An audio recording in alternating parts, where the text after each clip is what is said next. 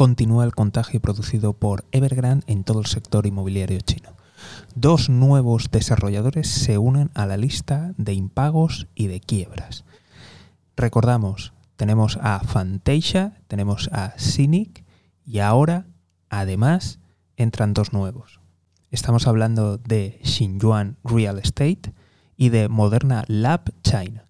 Dos desarrolladores que se unen a la lista de impagos, que se unen a la lista de quiebras. El sector está que tiembla, el hundimiento es total en el sector. Voy a recapitular, pero de todas maneras recuerda que tienes en, la descripción los links a los capítulos anteriores. Si estás escuchando el podcast, de los podcasts y si lo estás viendo en YouTube, pues eh, los links a los vídeos de YouTube. A ver, recapitulando, Evergrande es el segundo desarrollador inmobiliario de China por ventas y el primero del mundo si tenemos en cuenta los niveles de endeudamiento. Es decir, es la empresa constructora más endeudada de todo el mundo y ha quebrado.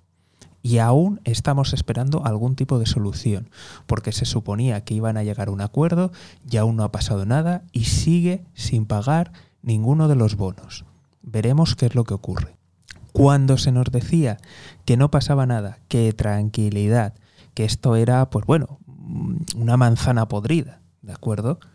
Pues resulta que saltó la noticia de dos desarrolladores más, y en este caso era Fantasia y Cynic.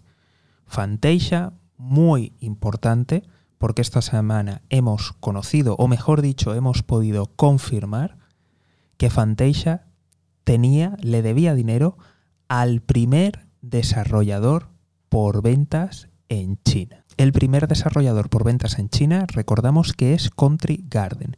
Y esto ya hace muy difícil de tragar esa teoría de que, bueno, eh, era una manzana podrida. No, estamos hablando de que son prácticas del sector. Y además encendía todas las alarmas porque no solamente iba a afectar pues, a los típicos bancos de inversión, a los minoristas, a constructoras, a otros proveedores, sino que además indicaba que había correlación cruzada entre las empresas de todo el sector.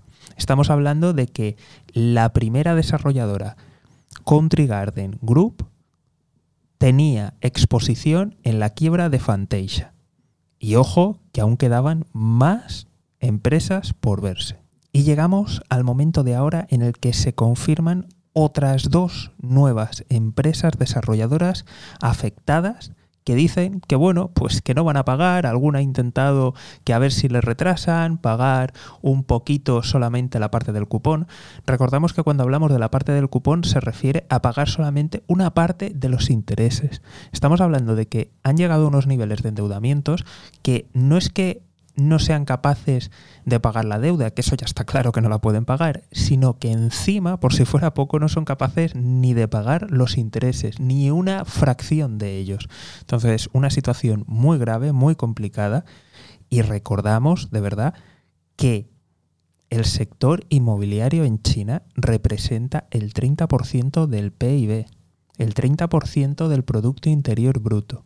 Es una absoluta barbaridad los tamaños de la burbuja. Y ojo, estos son los datos reconocidos. Ojo, ojo, porque esto podría ser mucho, mucho peor. Y veremos qué consecuencias tiene. De momento ya hemos hablado de algunas posibles consecuencias, de algunos posibles contagios. Como siempre, te invito a, echar un vistazo a los capítulos anteriores de la descripción. Y lo más importante de todo es que te des de alta en el escuadrón de notificaciones, que no es más que una lista de email para que te avise de todas las novedades. Como siempre, se agradece suscripción, se agradece seguimiento, pero lo más importante, el correo. Las redes sociales van y vienen, y esta es la mejor forma de mantener el contacto. Nos vemos aquí, en Mejora y Emprende. Un saludo y hasta pronto.